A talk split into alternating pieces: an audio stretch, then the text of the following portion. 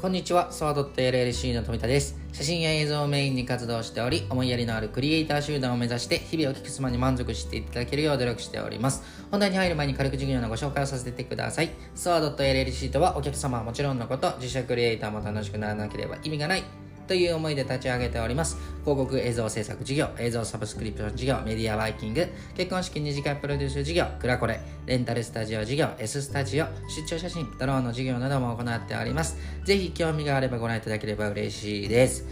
はい、本日のテーマはですね、ガソリンの高騰について日本の全てがやばいよっていうお話でございます。でね、ちょっとね、あの、開いちゃいました。ごめんなさい。あの、全然更新できてませんでした。はい、申し訳ないです。新しい事業ですね、今、あの結構取り掛かってるところなんですけども、あの、私自身がですね、営業に行ったりだとかっていうのもやりながら、ちょっといろいろ動いてるってところでちょっとできてませんでした。言い訳ばっかりごめんなさい。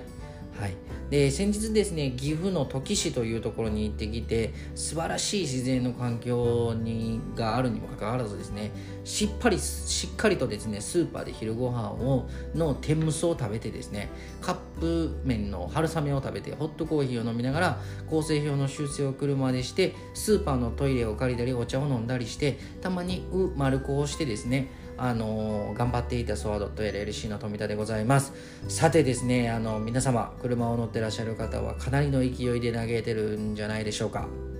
私もですねその嘆いてるうちの一人なんです。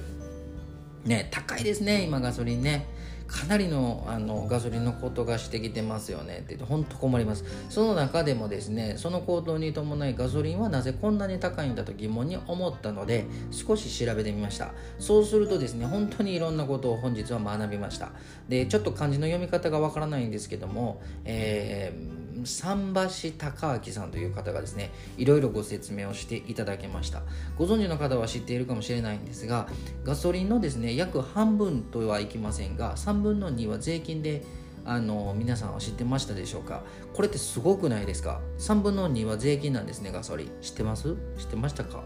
でこれってすごくないでしょうか？この国はですね何もしていないのに税金取りすぎだろうってことなんですよね。えー、その方が言ってたのはですね石油石炭で2.8円。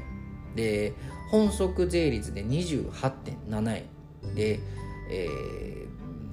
上上上の7で25.1円それにプラスアルファ消費税が乗ってくるらしいんですよ。もうちょっとよくわからないんですけど、結構難しい内容でした。これはですね、立派な二重課税なんですね。約ガソリン税が53.8円それにプラスアルファ消費税が乗ってくるんです国民を何だと思ってるんでしょうねこの国はですね別に日本が嫌いなわけじゃないんですこの法案がおかしいだろうってことを僕は一応このね少ないこう何て言うんですかね微力ながらのラジオであの発信をしているわけです。で本当にこの国が大好きなにもかかわらずですね政府にこれだけのあのね、ガソリン税とかですねたくさんの税金がかかる中で国民の満足度っていうのはかなり低くですね先進国にもどんどん追い抜かれて差をつけられて本当の意味で不安がどんどんどんどん大きくなってきてます。でね日本の未来が支える日本の未来を支える人間として本当に本気で勉強してですねもっともっと授業を拡大したくてもっともっと幸せなメンバーを作っていきたいのにもかかわらずそれを担う日本国家がですねこのような形ではですね悲しすぎるんですね。なんとかしてくださいってことなんですよ。できっとコロナ対策の時にですねみんな寄付金を配るとかそんなことをたくさんしていましたがまずはもっともっとできることがあったんだろうなと心から僕は思っております。でただ今回はですねガソリンの高騰によってお肉が上がって金額が上がってくるだろうとか小麦の値段は上がってくるだろうとか日本の全体の食品とかがですね上がっていくことは本当に恐ろしいなと思いながら日々過ごしております。ただですねもう一つのメリットとしてはですねガソリンが高騰するということにあたっての事業の展開の方法だったり計画さらにはですねガソリンの今の現状のことを勉強できたことは本当に私にとってプラスだと思いました。ありがとうございます。このねあのことがなければですねガソリンの本質をずっと知らないままでした。